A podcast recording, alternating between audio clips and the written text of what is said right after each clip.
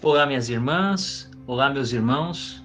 Sejam bem-vindos mais uma vez ao Pílulas de Sustentação, um programa que foi idealizado pela Casa do Jô, com o objetivo de levar até quem nos escuta momentos de reflexão, de aprendizado e de harmonia. As pílulas também oferecem sustentação para as atividades de vibração à distância que realizamos e que atendem centenas de irmãos que nos mandam seus nomes em busca de alívio para suas dores, sofrimentos e angústias. Rogamos a Deus que abençoe a todos que nos ouvem e que estão nos grupos de vibração. E que, se for a vontade de Deus, após esses breves minutos, todos possam se sentir melhores do que estão agora. Hoje falaremos do Evangelho segundo o Espiritismo. No capítulo 1, nos itens 5 até o 7, o título O Espiritismo. Espiritismo é a nova ciência que vem revelar aos homens, por provas irrecusáveis, a existência e a natureza do mundo espiritual e as suas relações com o mundo corpóreo. Ele nos mostra não mais como uma coisa sobrenatural, mas ao contrário, como uma das forças vivas e incessantemente ativas da natureza, como a fonte de uma multidão de fenômenos incompreendidos, até então atirados, por essa razão, ao domínio do fantástico, do maravilhoso. É a essas relações que o Cristo faz alusão, em muitas circunstâncias. E é por isso que muitas coisas que ele disse permaneceram ininteligíveis ou foram falsamente interpretadas. O Espiritismo é a chave com a ajuda da qual tudo se explica com facilidade. A lei do Antigo Testamento está personificada na figura de Moisés. A do Novo Testamento está personificada em Jesus.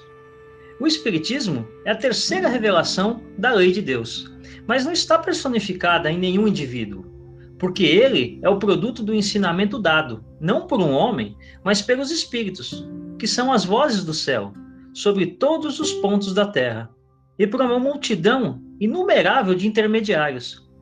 É, de alguma sorte, um ser coletivo, compreendendo o conjunto dos seres do mundo espiritual, vindo cada um trazer aos homens o tributo das suas luzes para fazê-los conhecer esse mundo e a sorte que nele os espera. Da mesma forma que o Cristo disse: Eu não vim destruir a lei, mas lhe dar cumprimento. O Espiritismo diz igualmente: Eu não vim destruir a lei cristã, mas cumpri-la. Ele não ensina nada de contrário ao que Jesus ensinou, mas desenvolve, completa e explica em termos claros para todo o mundo o que não foi dito senão sobre a forma da alegoria. Vem cumprir, nos tempos preditos, o que o Cristo anunciou e preparar o cumprimento das coisas futuras. É, pois, obra do Cristo que o preside, como igualmente anunciou a regeneração que se opera e prepara o reino de Deus sobre a terra. Na verdade, o Espiritismo não é melhor do que as outras religiões. É apenas diferente na forma de entender a relação que acontece no pós-morte. O que você é aqui, como um ser humano, na verdade vai ser do outro lado, como um espírito. Um espírito que não morre, imortal. A morte deixa de ser, então, o fim, para ser apenas uma passagem natural para a sequência da vida. Isso em um outro mundo, em um outro lado. O Espiritismo nos mostra que a separação não será eterna. E nos consola, porque sabemos que vamos reencontrar aqueles que amamos aqui e que foram, que partiram. O Espiritismo também nos ensina que tudo tem uma explicação. Tudo, na verdade, obedece a leis naturais, todas feitas por Deus. Assim, não existe o sobrenatural, o incrível, o inexplicável.